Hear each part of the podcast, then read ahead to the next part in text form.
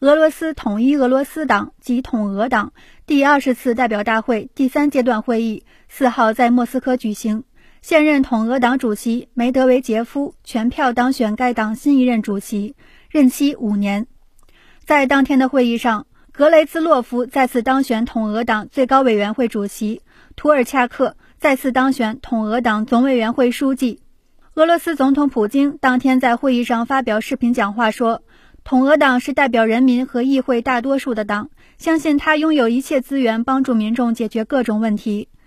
统俄党成立于2001年12月，是俄罗斯第一大党。普京曾担任该党主席。